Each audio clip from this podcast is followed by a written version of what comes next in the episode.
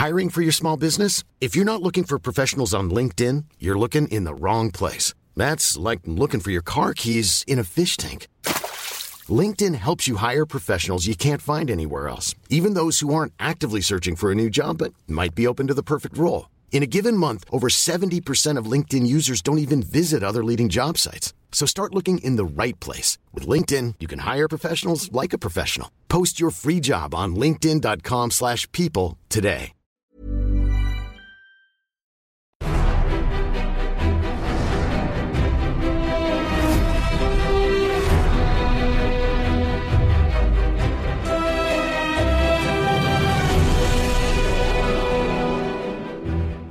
欢迎收听文化土豆，我是伊康糯米。这周我们有两个话题，都和书有关。第一个是希拉里·克林顿刚出版的新书《What Happened》发生了什么？第二个是英国老间谍文学作家，不知道可不可以这样定义，约翰·勒卡雷的新作《A Legacy of Spies》间谍的遗产。他在国内一直有一帮拥趸，近年来卷福出演的《郭将裁缝士兵和间谍》，以及抖森出演的《夜班经理》，更是让他的作品从小众变得稍微中重了一些。当然，离请阿黛尔来演唱主题曲的《零零七》还有一段相当安全的距离。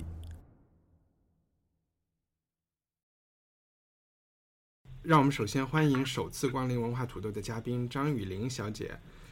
女士，女士，要重新说了。没关系。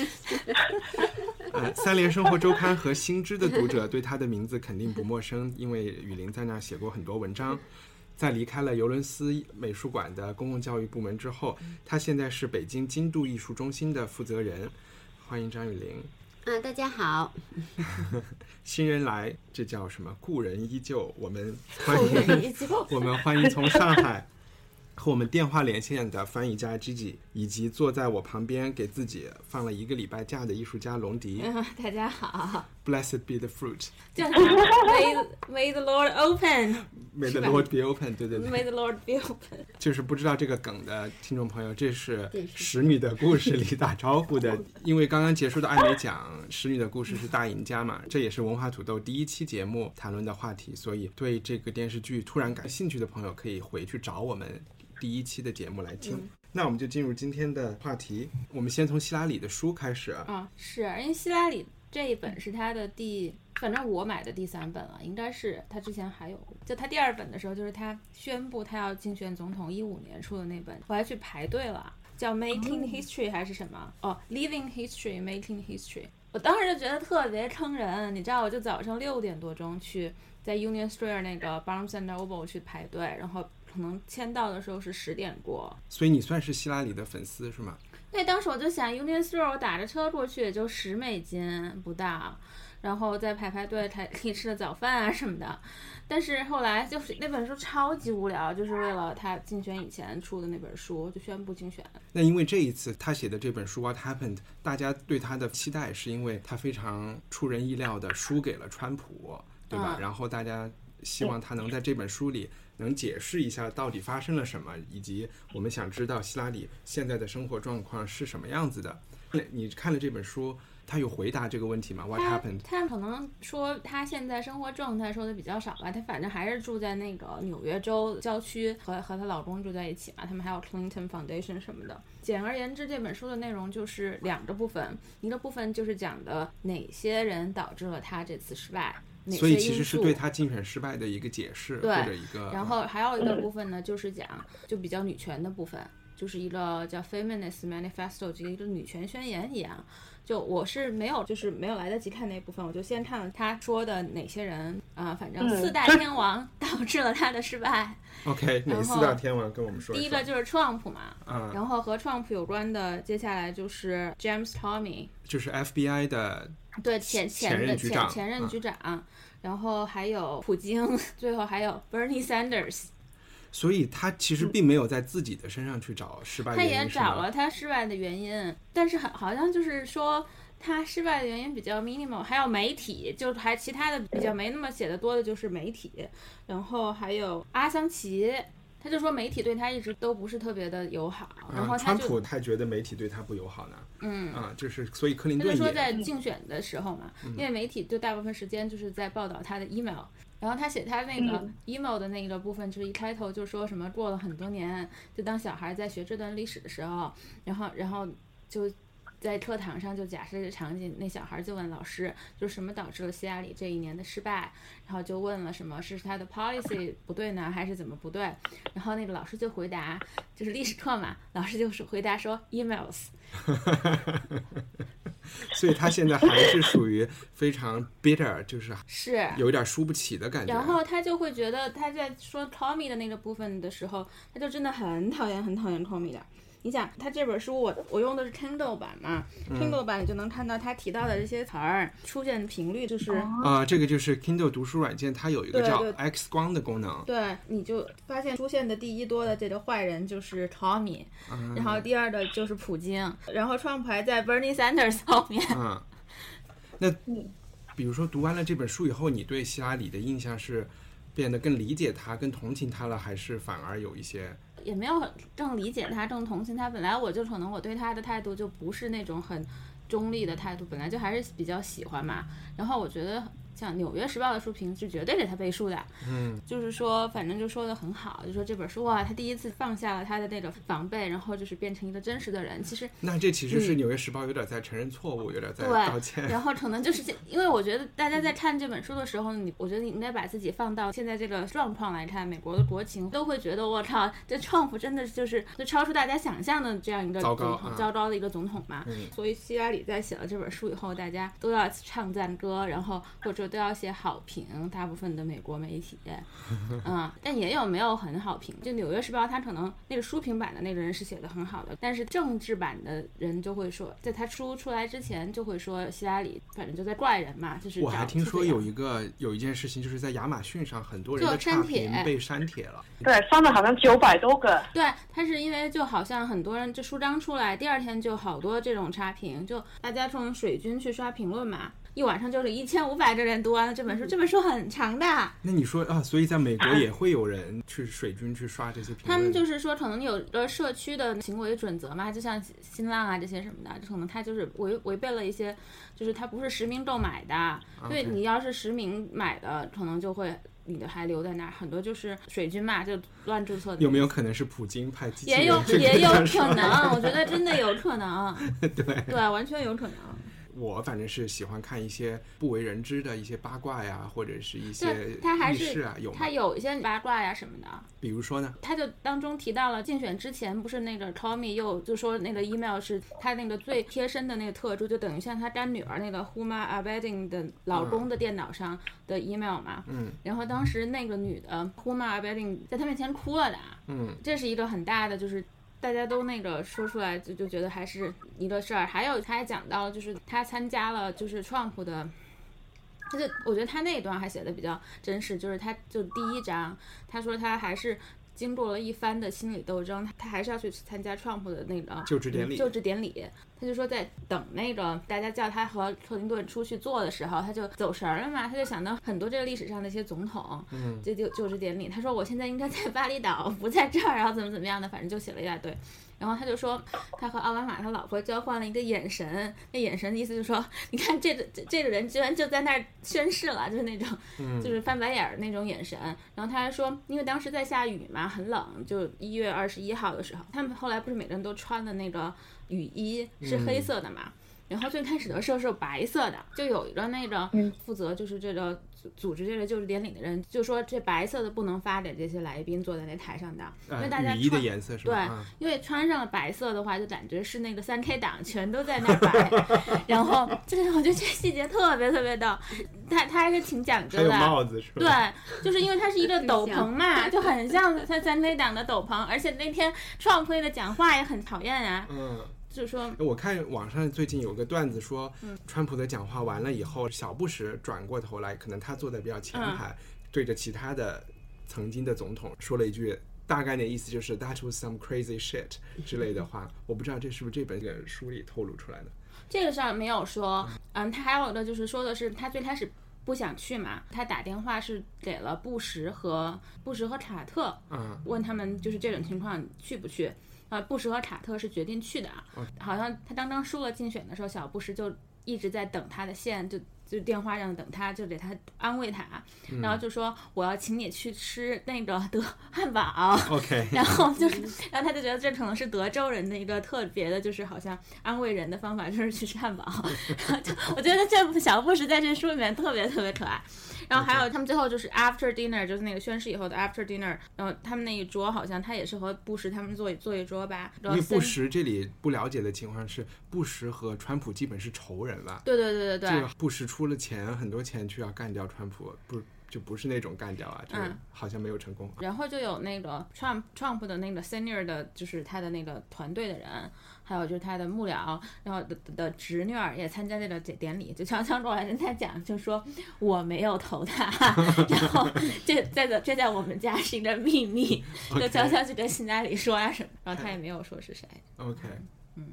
就这些细节还蛮逗的。而且我发现小布什现在一个人的政治声誉很奇怪啊，他当总统的时候，大家都觉得这觉得他傻逼，觉得他是一个就世界上最愚蠢的人，怎么可能当总统？结果现在大家反而觉得他越来越可爱，还而且在川普竞选的时候，共和党里的人都是没有就没两没有脊梁骨的嘛，对对对对对，啊、就没有他们他们还是坚持反对，这挺有意思的。对，那希拉里的文笔好吗？这不是他自己一个人写的，就是他有两个写手和他一起就在他家写的。你很难说他前两本也不算是他自己写的，我觉得他他是学法律的嘛，所以说真的是全是他自己写，可能就比会比较干这个东西。他之前是不是还写过儿童书啊？没有吧，他还能写儿童书，他有的地方就还是写的比较清晰。那两个写手贡献了不少，就是主要他自己的贡献可能是他愿意把他自己的这些事儿写出来。他不高兴，他就说他最开始的时候还是觉得就是输了还是很很难受嘛，他就只能往枕头里面大叫呀什么的。所以他其实确实真的是胜券在握，完全以为自己要赢，对吧？对，就十月七号之前可能，然后都觉得自己可能要赢吧。嗯，然后因为他们当时的那个就竞选投票日那天，他们那个会场布置的是有一个玻璃屋顶的。就等于说最后是要把那个玻璃屋顶给打破打破的，大 party。然后我有读到一个细节，就是他三次和川普的三次辩论，嗯、他不是穿他那个裤子已经很出名了嘛？pantsuit。对他那个 pantsuit，、嗯、他那个裤子是 Ralph Lauren 给他设计的，嗯，三次分别穿了美国国旗的三个颜色。嗯，然后 其实讨厌他的人就是觉得他特别自大，就真的就把自己当成美国的花生，正义的花生这种，嗯。嗯半年下来，我是反而对他的印象没有那么好了。以前肯定还是希望他能赢，但现在越来越觉得，不知道雨林怎么。我我有一个问题问龙爹，就是因为我自己还没看这本书，嗯、所以想问一下，书里有没有写他输了以后，他现在有什么打算，或者是他还就写了本书呀？啊、哦，所以书里没有表达他的，没有表达他、就是、他想要做什么。嗯、现在。因为好像那些 review 里面写的，就是他已经完全就是脱离开，就是直接去参与政治这件事情了。然后他就先写了这本书，然后之前写书之前在疗伤嘛，嗯、然后嗯就什么都不干，现在开始出来卖书了，然后就就录了各种节目。他跟那个 New Yorker 的那主编，他不是录了一个 podcast 嘛，还讲了、嗯、讲了挺多的。哎，这本书你觉得会在中国出版吗？不会。为什么呀？我也觉得不会。就是至少会删掉其中一些东西吧。啊，那你能透露一些有可能被删掉的内容吗？就是呃，有提到中国是吗？有提到的呀，他就肯定有。他有一个写 Trump 的那个地方，就说 Trump 一直都很都对极权主义的 strong man 都是有很很大的 obsession 的啊。当然他没有写，就是说其中就包括，因为 Trump 有着对天安门 massacre 的一个评论 OK，他就说过什么呀？哦，来来来来，好有意思。我也没听说过。嗯。他就说这一段就是写 Trump has a bizarre fascination with dictators and strongmen，然后就有嗯、um,，Trump he also talked admiringly about the 1989 Chinese massacre of unarmed student protesters at Tiananmen Square. He said it showed strength. Strength is what it's all about. 好可怕，嗯，嗯，这是第二个例子说的是天安门嘛？第一个例子是说。 He praised Kim Jong Un, the murderous young ruler of North Korea, for his still at consolidating power and eliminating dissent. You've got to give him credit. 他说，对，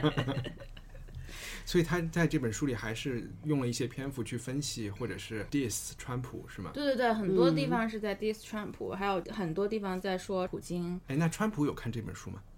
他不可能看吧？我觉得他就可能就是大家跟他说就骂他的地方，怎么他就挑出来听一听。我我看到一篇文章是那个 Trump 原来他不是有一个他自己的很早他当选前那个自传嘛？那作者不就反悔了嘛？是是就写了一篇长文章，其中就说到 Trump 是一个完全不能集中注意力的人，他办公室里几乎没有一本书，而且他是呃，可以但凡他每天下午要看电视的。但凡长过二十分钟，他其实就受不了了，他就焦躁，就是说走神儿。他就是那个适合社交媒介的那个那个那个那个 Twitter 那个 Twitter 的那个那个时间感，而且好像 对他来说说他的幕僚嗯都不敢给他看特别长的备忘录，都只能写 bullet points 点对一二三。对，嗯，嗯，所以估计这书应该他都是靠那种秘书啊、助理啊，告诉他究竟发生什么事的这种然后自己 去理解事情的吧。不，因为我们知道他每天是看这个福克斯新闻的嘛，然后然后就在旁边评论福克斯新闻。G G 还有什么问题要问龙迪吗？没有什么特别的问题，但是就是我觉得这种政治人物啊，或者是名人自传回忆录的话，虽然说其实好像你会觉得，哎呀，他干嘛在写啊？好像没什么好写，或者是说你会经常看到报道，人家给了他怎么几千几百万的去做这件事，但是其实这种书对于那个出版界还是很重要的，因为这些书通常虽然说可能内容没什么特别好看。但是它会卖得很好。那卖得好的话，就是出版社能赚钱。出版社能赚钱的话，就是能做一些，其实这是对于我们来讲有趣的书。我做翻译的话，我的我做的那种小说，都是靠这种自传、名人自传啊，靠那些什么出名的厨师做的那种食谱啊，靠像 J.K. Rowling 的那种世界超级畅销书呃畅销作家来支持的。没有他们的话，我也没法吃，所以 我还是感激他们的存在吧。好啊，就就好，就像好莱坞大片一样。但是我也知道，像出版社给给克林顿这种人级别的人去拿他的版权，是要给上千万美金的这个版税的预预支的，嗯所以这个钱有时候不一定能赚回来，最终还是要看这个书好不好。他们现在就是还是亚马逊第一名嘛，就卖不是刷单刷的吗不是就是评论是可以刷的，就就是卖是不能刷的，这个 ranking 啊、对。卖的不是之前好像也说是 New York Times 还是美国那边，就是他会通过几个几一系列的全国的独立书店去数的，他也不是说很那个全国就是卖了多少本的，他只是就是挑大概是比如说几十家书店去数，然后好像是订货量而不是销售量。几个月前有一个儿童作家 Young Adult 的那种作家，被人家说他是买通了，就是他全国的书店都打电话，就是问，哎，你是不是 New York Times bestseller 的书单的？里面的书店，然后他是说是的话，他们就比如说会下定啊，我们马上有活动，你可以帮我订五十本书吗？那这样的话，他就做了变等等于做了数，最后这个人就升到第一位，被别的作家作家发现了之后，他又被人拿下来了。转为揭露出 对揭露亚马逊的黑幕。对，那如果希拉里的这本书不出中文版的话，有兴趣的同学可以去 Kindle 上面订英文版。其实我发现台湾是有一些阅读软件 APP 的，就是类似 Kindle 的，台湾会出，所以有一些书大家想看中文版又不介意看繁体字的话，嗯是可以去下载一个台湾的 APP，、然后通过支付宝付钱来买的。OK，那我们就现在转到今天的第二个话题，可能是今天的主菜，就是我们刚才说的英国的间谍小说作家 John le Carre，他出了一本新书叫《A Legacy of Spies》。我们今天请到张雨玲和知己，都是因为你们俩都是 John Lecarry 的大粉丝。那让我们首先搞清楚一件事情：中文名字叫约翰·勒卡雷，但是他的英文名字到底应该怎么念？哎，哎，雨林，你先。我就是说我我我先给大家讲一个题外话哈，就是我在一本另外的一个英国杂志上看到，是一个英国的幽默作家，他写英国的国民性哈，就是写那个，他就说了一段话，就是说说是 If you want to see English people at their most English, go to the Café Royal, where they are trying their hardest to be French. 啊，就咖啡花亚是在伦敦曾经有过的一个非常大的，就是那种高级的社社交，又是吃又是啊吃饭又喝咖啡的地，喝下午茶的地儿。这个作者叫做 Beer Boim Tree，可能是当时的一个、啊一个报报刊的这种作者，还配了一幅画。但是其实就是英法自打百年战争以来这个情节哈，然后英国人其实他们现在对。比如说，你看一个从下低端的到那个快餐店，嗯。P a d a Manger，嗯。P a d a Manger 实际上是英国的、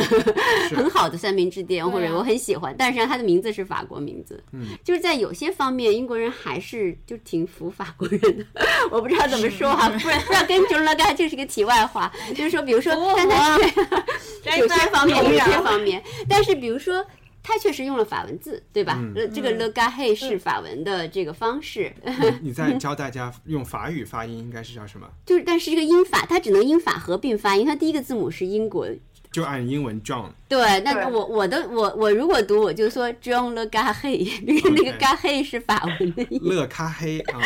所以所以但是但是我觉得因为他是英国人，所以所有英国人都叫他 John le Gary，我觉得没问题。那 Gigi 你会怎么发这个音呢？对我我会叫它做 John le Carey，就是跟那个 Mariah Carey 有点像了，就其实就是 C A R E Y。我其实发现你在 Facebook 上是问了一个这个问题，让大家你的朋友来投票的。对，然后一半一半吧。美国人偏向就是 La carrey 重音是往后的，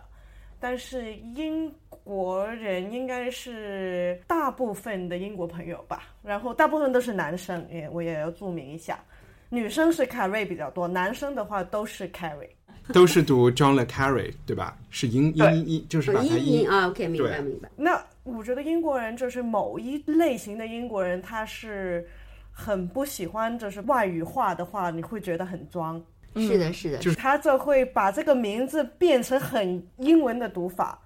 所以你知道香榭丽舍大街法语怎么读 Champs Elysees，？Gigi 你知道就是开玩笑的英国人把它英英文英文化以后怎么读你你你示范一下吧。？Champs Elysees，Champs Elysees，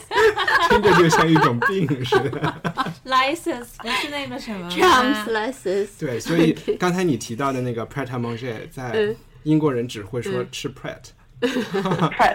而且是那个 T 很重的。对，嗯。上海有有 Pret 对吧？有有上海有，以前香港有，上海有吗？上海在那 K Eleven 有，我不知道现在还在，但是但是 K Eleven，因为我有一段时间去去跟他们看那个艺术展，老在那儿吃，嗯，对我们把它的名字应该怎么读搞清楚了之后，嗯雨林，你要不要跟大家介绍一下？其实 John le Carey 是他的笔名对吧？那背后这个人是一个什么样的人？，Gigi 要不要先说？好吧，那 Gigi 先说，Gigi 啊。先说，呃，其实 John le Carey 他的真名原名是 David Cornwell。从我们现在的眼光来说，他就是像那种上等人、上流社会的那种老绅士。其实你说他生出来的话，是一个很普通的一个人。他父亲其实是一个职业的骗子，破了很多次产，经常就是进出那个监狱的。而且就是不单是在英国住做过监，好像在香港啊、什么北欧啊、什么好多个国家都是跟当地的法律 有有交回手吧。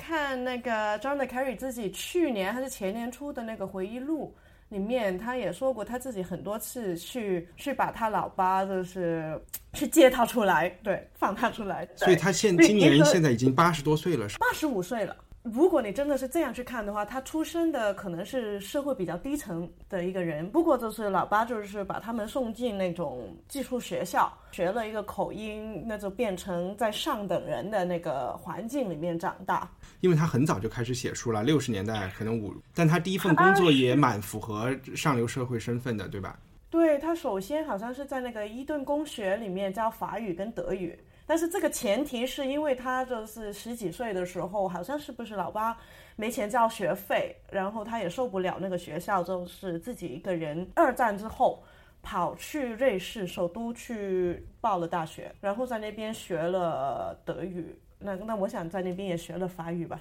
教了书教了几年之后，就去了英国的情报组织工作了，差不多十来年，好像十年有多。啊，所以他然自己后头是一个间谍三本小说都是在他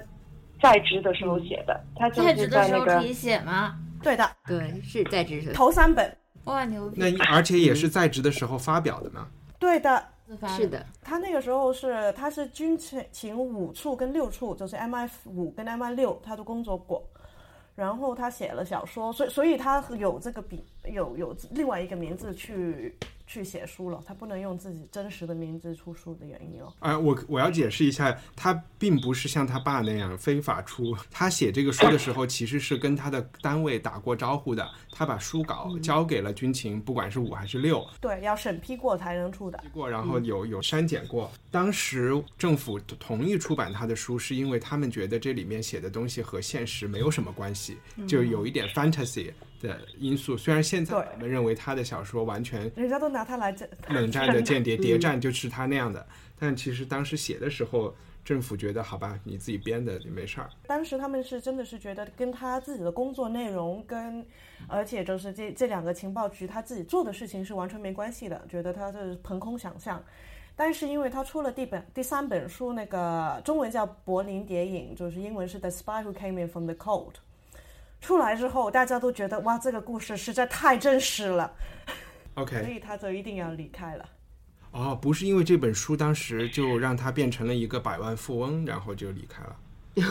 他也不是说很很富有，但是他就是可以，应该是说他成为一个著著名的作家，他可以继续写。同时间，因为大家都当这个东西是真的话，他也其实也不太容易在留在他原来这个白天工作的这个世界里面了。对，因为这因为这本书，他现在情报界的老人见他还是会骂，指着鼻子骂，啊，而且就是态度态度会非常恶劣对他。认为他出有些老派，对对对，认为就是他们他利用这个情报界的这些东西。那个中流干黑就是他特别不希望，就是说变成让让说我们一个我做间谍的路走到尽头，摇身一变成为作家，这是他最不希望的。他想说，他想别人认为他的形象是一直是个呃一个一个一个是对，一个是优秀的优秀的作家，只不过就运用了一下他间谍生涯中的一些材料。但其实这两个都很难说清楚，但他个人的希望是这样，但是就是说。一直有间谍界的人，呃，就是情报界的人，一直还是对他特别的不敬，就是因为觉得这个这个第三本书出来以后是有问题的。嗯 OK，嗯，那要不要我们请 G G 和雨林都分享一下你们自己最喜欢的一本 John le Carre 的书是是是分别是什么？我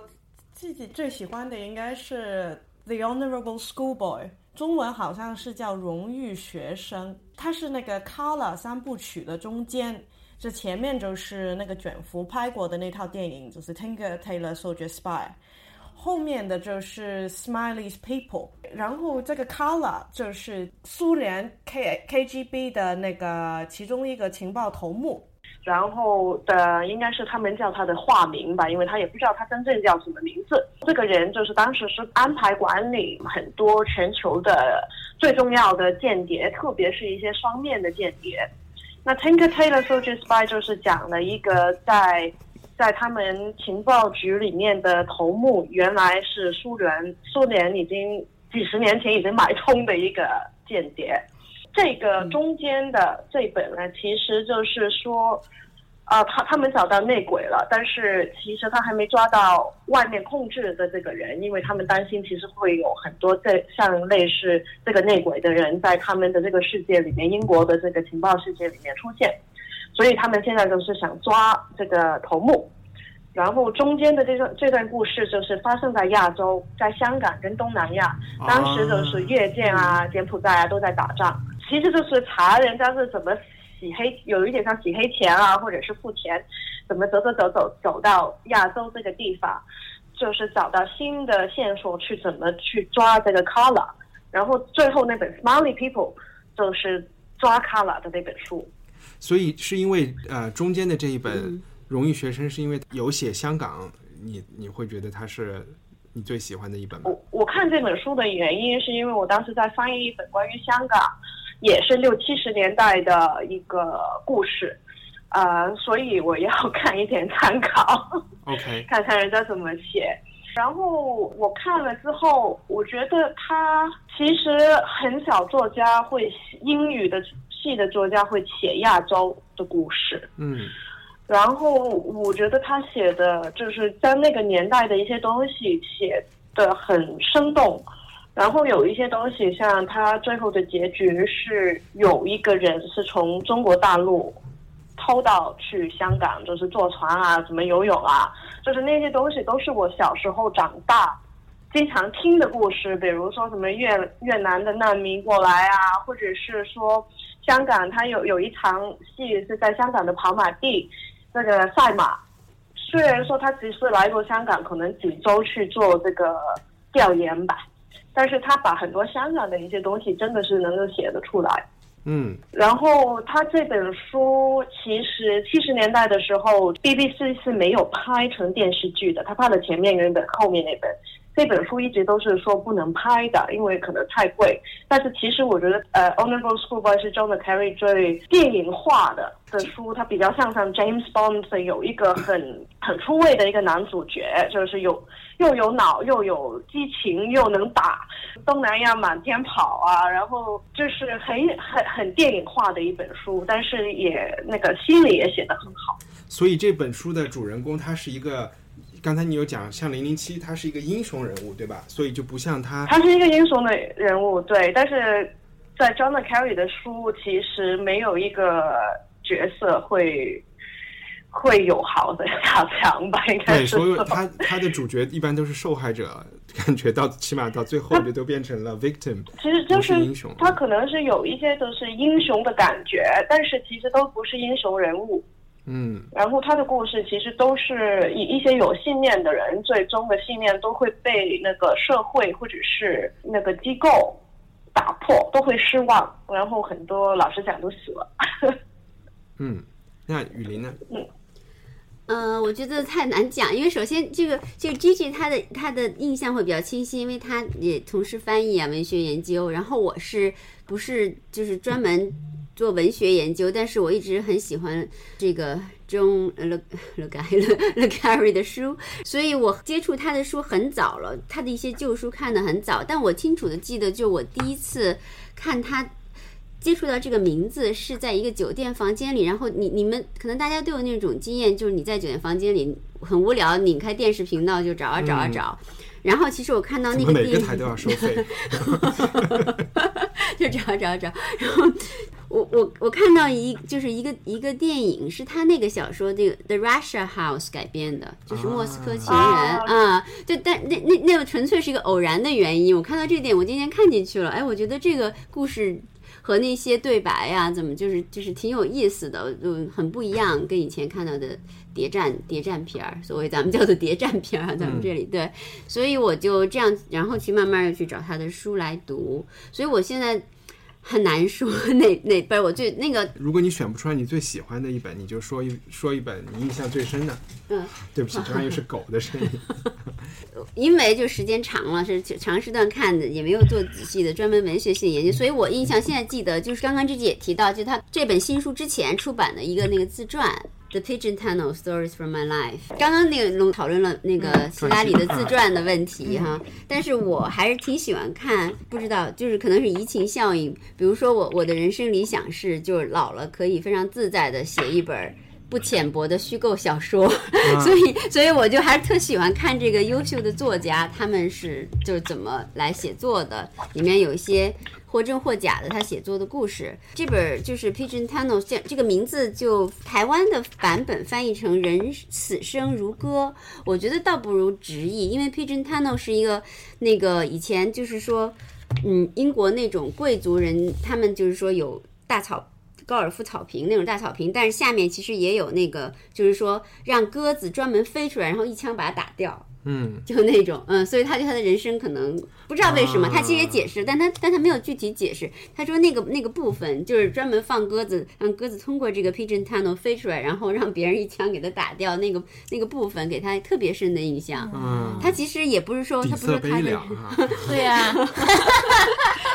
打鸽子。但我觉得他的，我就我就看过那个 Tinker Tailor Soldier Spy 嘛，嗯，我在看哭的，当时我还看了两遍。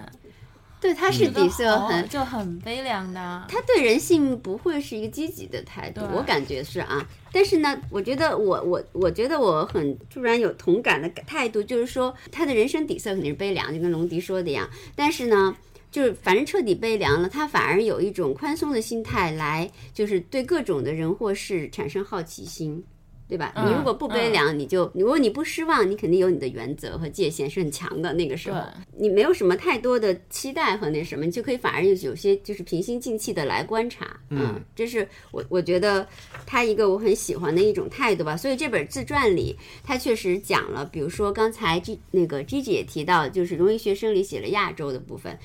勒甘黑其实他所有的书里面很多场景，他都是去做实景考察的，这个特别有趣。当亚洲、东南亚打仗的时候，他就走到，他就跟通过各种渠道就去那个战战地啊，他就说这是我第一次到一个地方，别人会对着我开枪，所以他说我怎么也我怎么也，他说我永远逃脱不了。他他他就挺老，他说我，嗯，那个别的战地摄影记者跟我说是，只有我抬起镜头，我才能够。摆脱恐惧，然后他说我怎么也摆脱不了恐惧，然后他又讲了一些在战争状态当中，嗯，比如说有些法国女人怎么把战地的这个儿童用飞机运出去啊，然后其实是用那种非常实在的生意人的手段，就是说，呃，可能也就是欺欺骗啊，然后编造啊，但是把这些孩子却就是运出去了，就是那种人生复杂的境地吧。这个这个是实地考察，是占了书的好大一部分。然后呢，还写了一部分，就是说他一开始就澄清了，就是说英国因为有一个伟大的间谍小说的传统嘛，哪怕是很多著名的以文学知名的作家，实际上都写了间谍小说，比如说《人性的条件》都是间谍小说。然后他肯定是想澄清他的间谍小说的公正性。以正其名，他就想一直想说自己是一个作家，只是运用了他的材料。他更想被人欣赏的是材料之上的想象力，而不是说呃就是一个间谍穷途末路了，摇身一变变成了就是贩卖他间谍生涯的这个一个一个贩子。还有一部分讲了他的父亲，我觉得这是人生，他是人生悲凉底色的一个原因，因为那个勒甘黑他确实是他父亲是一个。其实人生一直是个谜的这么一个江湖骗子，但是有一段时间他非常有钱，嗯，到底跟罗甘黑的妈妈算结了婚的吧？就是非常有钱，期间就把那个罗甘黑和他哥哥吧送到那个舍尔本一个非常著名的寄宿贵族学校，在英国西南部，嗯，在 Somerset 那边，然后呃送到舍尔本读书，但。半是因为他其实很恨这个学校，嗯，寄宿学校；半是因为他爸爸其实中间也就没钱交学费了，啊，对，没钱交学费，然后他妈又跑了，他妈妈在他们很年轻的时候就跑了，嗯，所以很不是年轻了，很小的时候就跑了，所以他的人生不可能是亮色的，然后他很早就自己去了德国，嗯，啊，所以这有书的有一部分转回来说，就是在回忆他他父亲和他的，甚至还有他母亲也出现，嗯，跟他交流的一些情况和他母亲一些个性特征。嗯，对，然后另外还可以算一部分，就是他确实也跟这些政界的高官要人有交往，很多人喜欢他的书，比如说你你曾经我们聊过的一个例子，就是说有人说最想当 Smiley，实际上那个是俄当时的俄国大使，就请他去使使馆里聊天啊、吃饭啊，然后他就说。呃，如果自比那个呃，就是勒甘黑书中的任何人的话，他最想自比是 Smiley，当时的俄国大使。嗯嗯，这就是大概这书的情况，但它里面也有一些段落给我留下很深的印象，不然我就读读两段啊。P.J. 也提到了，因为他年轻就跑到那个瑞士学了德文，后来又呃就读了德国文学，所以他在里写了一段哈。早年沉迷于德国事务所带来的正面影响，如今已昭然若揭。这让我可以打造属于自己不拘一格的疆域，让我成为无可救药的浪漫主义者，爱上抒情的表现方式，在我心中种下深信不疑的想法，知道从生到死的人生旅程就是永无止境的教育学习。这个概念不知道是打哪儿来的，而且大概也颇值得质疑。但这个想法就是根深蒂固。后来开始读歌德、兰兹、席勒、克莱斯特、毕希纳的戏剧时，我发现自己不只有他们典型的严肃自律，也有他们的神经过度紧张，而且两者等量齐观。在我看来，诀窍就是拿这两个特质来彼此掩护。嗯 这段就是其实其实是德国文学对他整个的文学性格和他的个人性格产生的一个，就是说比较深的影响。对，因为其实我们也要想一想，当年是四五十年代去跑去学德文是一个很特殊的一个事情，因为当时二战刚刚结束，德国一直是坏人，你还跑去学他们的语言，所以。因为就是你到现在今天，一般的英国人其实特别年纪大一点的，是从是发梦也不会想去德国旅游的。嗯，德国绝对不是一个旅 Fans，我。们的德国朋友们，Anyway，但我觉得我们刚才这个话扯得有点远，因为我们最终还是想介绍他新的这本书嘛。刚才呃，Gigi 讲的《卡拉》三部曲，其实和如果有的时候大家会讲这个史麦利三部曲，其实是同一个三部曲，对吧？对，但是 Smiley 其实有七本还是八本书都有他的，但是 Color 的只有这三本。OK，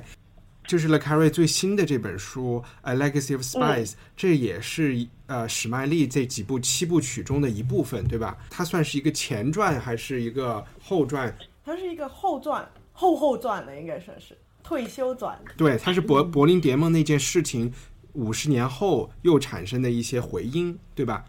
对的，啊，我最开始接触他的书也是第一本书，也是《A Spy Who Came In From the Cold》，就是柏林谍梦。后来是被拍成了电影，是在网上有免费可以看到的暴风电影还是什么？所以暴风电影。所以这周就是龙迪，我 G G，我们都去把这个电影又找出来看了一遍。我是想听龙迪第一次接触就是史麦利这个系列的，起码 John Carre 的作品，你会不会觉得这个有点不太容易进入这个情景？我以前不是你说他是写 Tinker Tailor Soldier Spy 的吗？嗯，那我觉得那个我觉得很好看呀，但这个开始就很慢热的，这是几十年前拍的，它可能是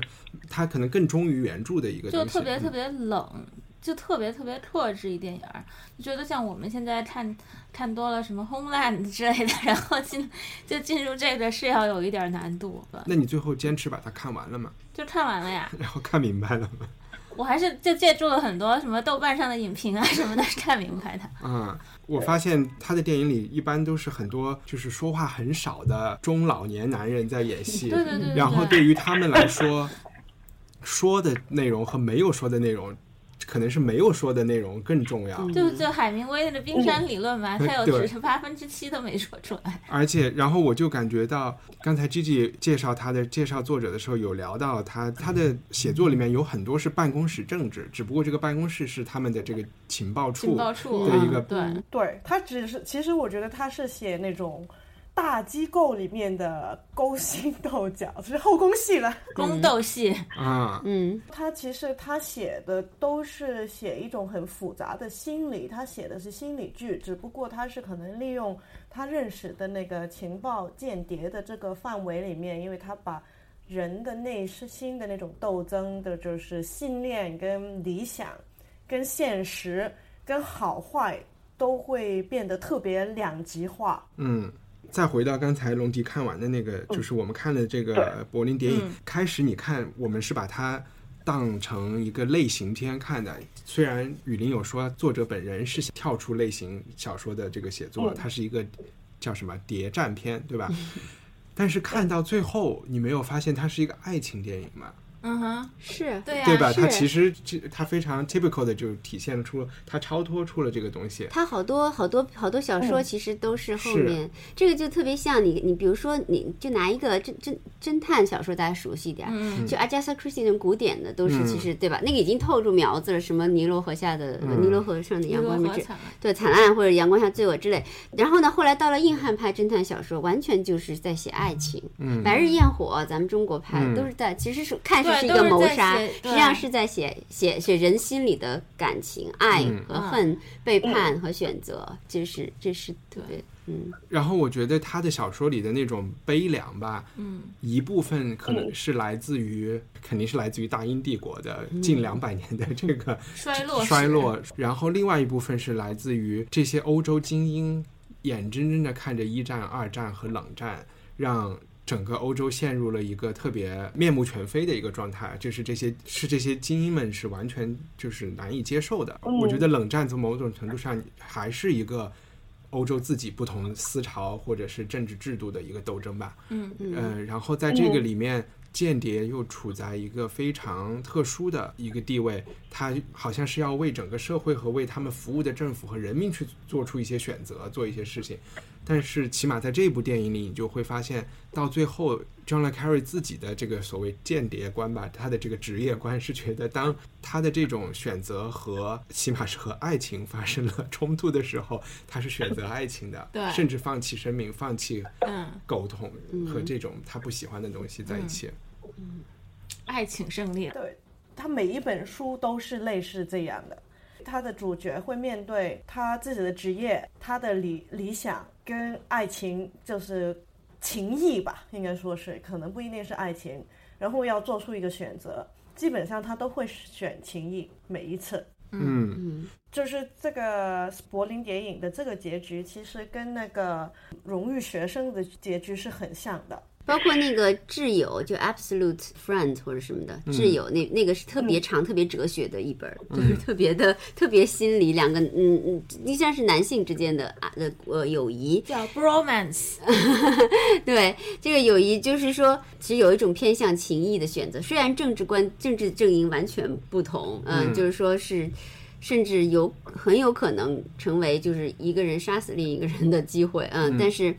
最后还是一个偏向对个体情感的一个选择。我觉得，如果一个一个作家他儿时就有点弗洛伊德，他儿时是一个极度缺少安全感和缺少情谊的状态，嗯，他肯定一生的创作与他童年的问题都是相关的。他妈妈很少，五岁时候跑了，他爸爸消失了，不给他提供学费，那么小的时候就发生这样的事情，我觉得。他肯定他嗯，首先他心中悲凉，然后他一生肯定追寻这种东西，他觉得才有意义。嗯，那些机构啊，什么相信间爱谍呀，那在这个柏林谍影发生了五十年之后，我们终于进入到这本新书。G G，你是看完了这本书的，对吧？对我看完这本书了，对。然后我也有看到中文版，其实很快世纪文景就会出了。在不要重大剧透的这个情况下，你能跟我们讲一讲这本书讲的是什么事情，然后它的看点在什么在什么地方吗？呃，之前就是那些 Smiley 的小说都是在就是冷战期间，就是六十八十年代，然后这本就是相对来讲是一个当代，但是它时间交代很含糊，因为老实讲他已经写了七八本书，他现在也当时应该是没有继续，没有没有想没有想过会继续写下去的这些角色，所以他现在三十几年后再来写了，会有很多那种时间断层的问题。嗯，所以这个故事它有一些东西是交代的很含糊，有一些东西是把原来的设定改掉了。但是我们唯一需要知道的就是这本书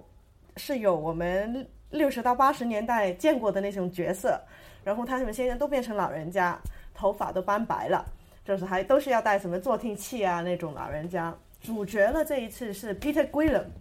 就是 Smiley 的那个左右手，基本上之前有 Smiley 的书他都会出现的。他以前的那个角色最明显的就是爱快车、美女、啊，他是然后他是在巴黎大使馆里开那个跑车的那个人。开跑车的，对。我印象中他开了很多车，然后他还是能打的，他不是说像 Joe Smiley 是完全不能动手的那种人，就只有被打没有打人的那个份儿。那所以讲的是 Peter Guillam 他又重出江湖，执行任务是这个。重呃，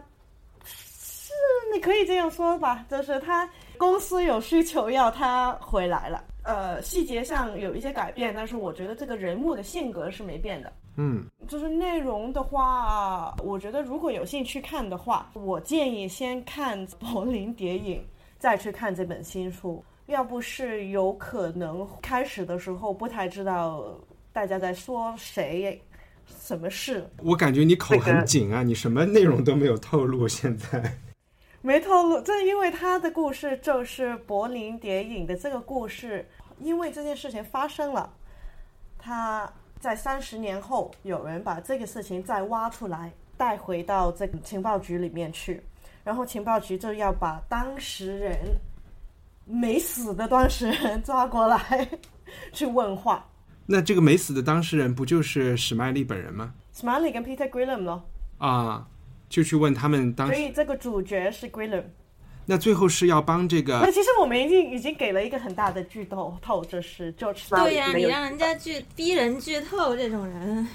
因为我觉得我还是没有太搞清楚他讲什么嘛。那所以是要帮柏林谍影里死了的人报仇，是这意思吗？有一点点是这样吧，或者是说柏林谍影当时的这个剧情，其实我们只看到了一部分，还有一个更大的阴谋是那一个剧没有解释的，要通过这本书来交代。更大的阴阴谋其实是柏林电影谍影之前的那两本书两本书交代了。其实这本书就是问为什么当年要做柏林谍影的这一个任务。OK，明白了。其实我们看的这本新的这本书，可以说是柏林谍谍影的后传，因为它是后传，因为它是发生在五十年后的事情。但是其实它很多内容是在是就是柏林谍影这这个故事的那个导火线啊，它又是后传又是前传的意思呗。前传，对。那看完以后，你觉得还是依然过瘾吗？就是作者是宝刀未老。我觉得是的，最就是他近年其实比他以前，我觉得写的更好，因为我他他越来越愤，他越年纪越大的话，我觉得他是越来越愤怒，他对这个世界对很多事情都看不过眼。啊，你能具体说一下吗？就是比如说，他就是英国脱欧，就是现在有很多，嗯、就是对美国川普 Trump 的选举啊，就是这几年很多的那种像大机构啊、网络啊，我们很多资源都控制在某几个机构或者是政府手上。嗯，我觉得他应该可能其实是比较理想化的人，他觉得人还是有一个信念，有一个理念，虽然最终你可能会发现都是空的，但是他会觉得现在这个社会，我从我的看法就是说，现在是人连信念都没有了，什么都。都是那种随风漂流的，就是现在流行这个就是这个，比如说他是很痛恨美国的，我觉得他恨死美国人的，他就觉得美国政府吧，应该说是他会说我很正义，但是他其实做的事情可能比所谓的对方他们的敌人更低更坏，然后他就会觉得他不停的去全世界去挑战争啊，就是在搞捣乱。他说我是正义的，我是正我是警察，但是他在捣乱，对。之前的小说里已经能感觉很清晰的感觉到，他经常在讨论的问题有一点像是纳粹审判的时候讨论的问题，就是说你是下面一个小喽啰，你在执行任务，但是你的领导是不是你就是无条件的执行所有的事情？你作为一个个体啊，你要不要去质问一下你们做这件事情到底有没有道德？他是也是在考虑这些问题，是吗？他也有考虑这些问题，对的。你会从字里行间里面会，你会觉得他他这英文里面是非常非常火，就是那种趴桌子骂人的那种感觉。我不知道怎么说，就是你看他那个白发的老人家家看起来就是微笑很好人，但是其实他里面 就是一把火，真的是把，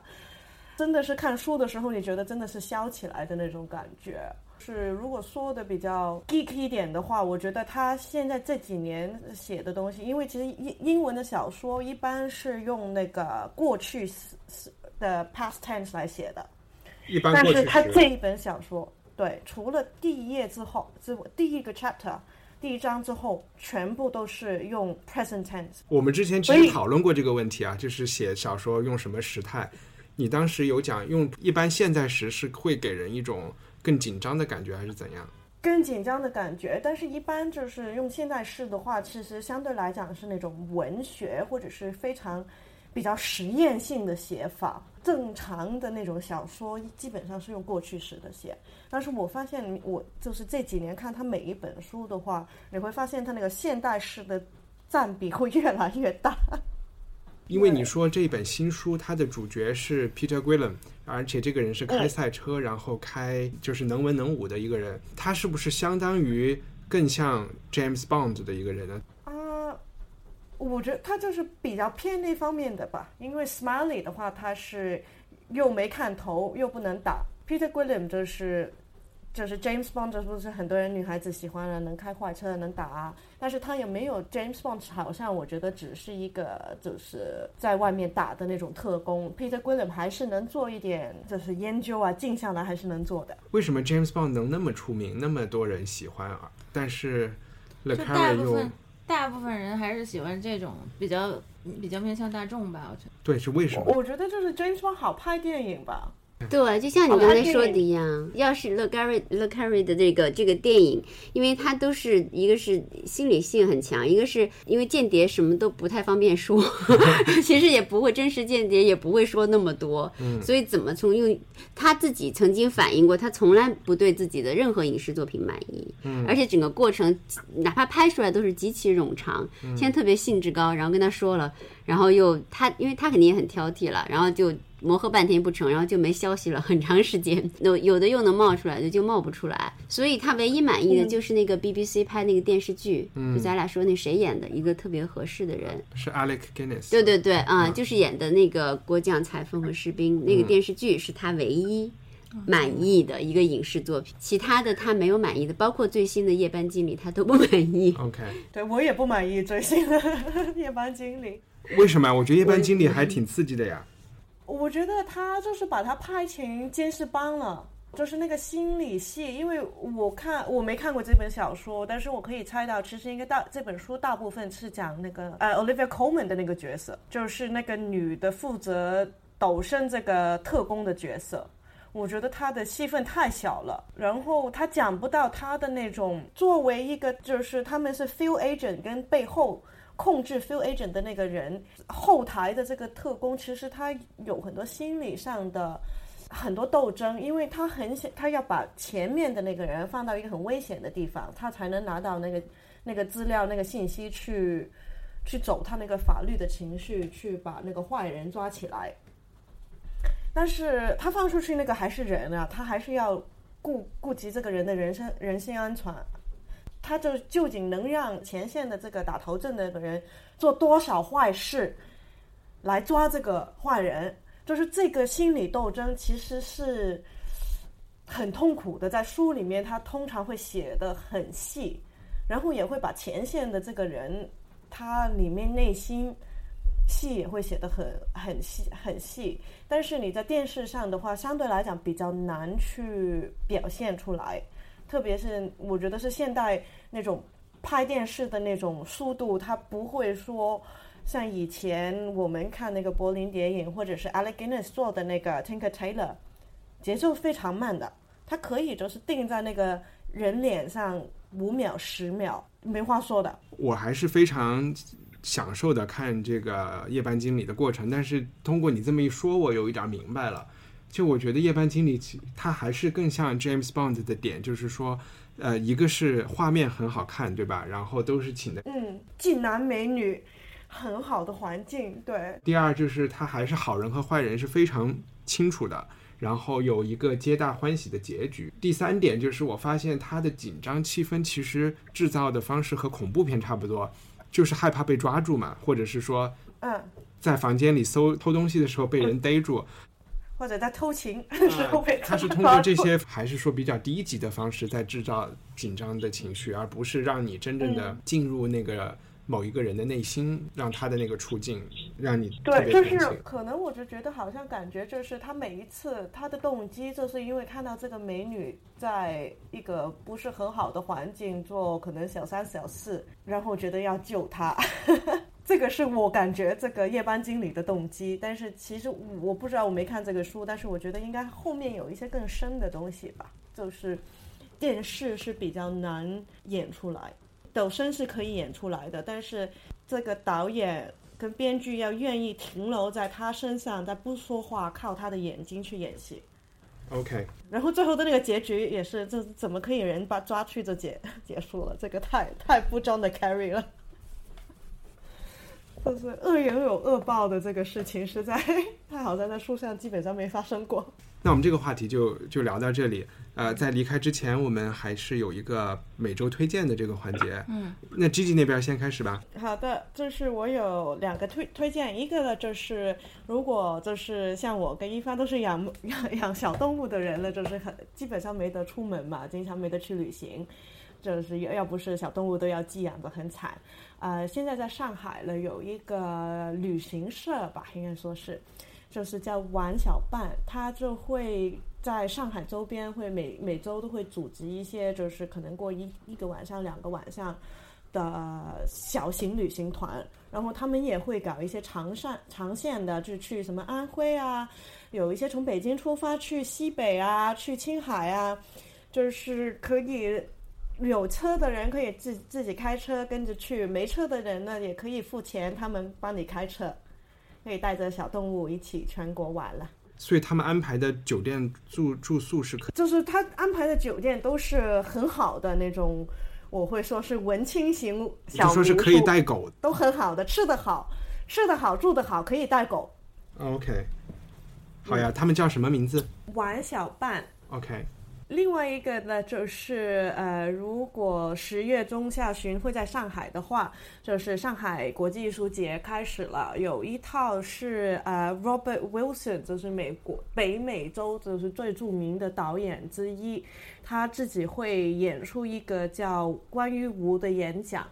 Robert Wilson，他就是跟美国就是五六七十年代、八十年代就是最出名的人都合作过了，像所以他有一个什么演他是应该是一个呃舞台剧表演吧，然后是他自己自导自演，但是是根据 John Cage OK，的一个东西去改编或者是重演。我也没有看的那么细，但是我只只是觉得，如果大家对戏剧或者是对感兴趣的话，这个是一定要看，因为票要他是那快对吧？种大师级的导演自己演出。OK，说不定都已经订不到票了，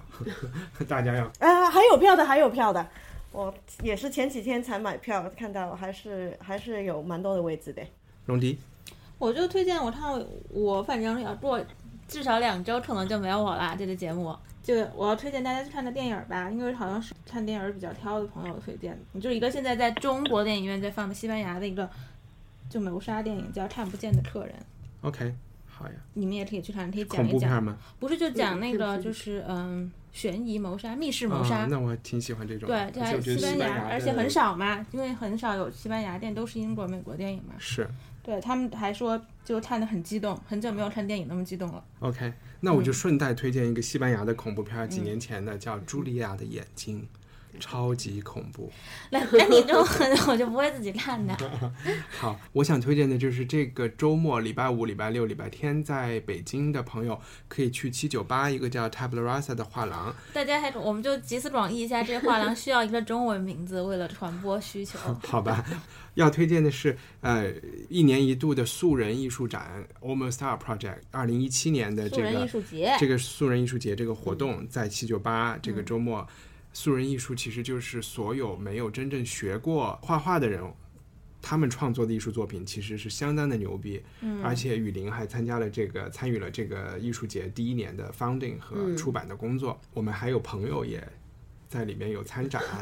龙迪第一届、第二届都有参展。嗯，然后下周这周完了就是我的展览了，个下周六展对对，龙龙迪是被我们仨孵化出来的画出来的。成功艺术家，我我真的推荐大家去看，因为很多这些人可能是黑车司机啊，或者是建筑工人啊，或者是退休的，就是老年人啊，他们做出来的作品真的是非常牛逼。就我我有一个朋友，就是嗯，也是听众，还是我们的，就是我就是我才加上微信的一个好朋友，他叫贺潇，然后也是写写艺术评论的，然后他就说他那天就转了你们这个素人艺术节的那个帖子嘛，然后微信的公众号，他就说 almost art already art 就已经是艺术了，啊是吧？嗯，对对对，我觉得这个他这个 slogan 还说的挺好，他转的时候说的那个。好呀，嗯嗯，OK，那我们今天的节目就到这里，谢谢大家，拜好拜。谢谢。拜拜。Okay. Here's a short passage between George Smiley and his loyal lieutenant Peter Gwillim. Gwillim has finally discovered him, and Smiley looks at him for a while. I believe you came to accuse me of something, Peter. Am I right? And while it's still my turn to hesitate, was it for the things we did, would you say? Or why we did them at all? He inquired in the kindliest of tones. Why did I do them? Which is more to the point. You were a loyal foot soldier. It wasn't your job to ask why the sun rose every morning. I might have questioned this, but I feared to interrupt the flow. for world peace, whatever that is. Yes, yes, of course, there will be no war. But in the struggle for peace, not a stone will be left standing, as our Russian friends used to say. He fell quiet, only to rally more vigorously. Or was it all in the great name of capitalism? God forbid. Christendom? God forbid again. A sip of wine, a smile of puzzlement, directed not at me, but at himself. So was it all for England then?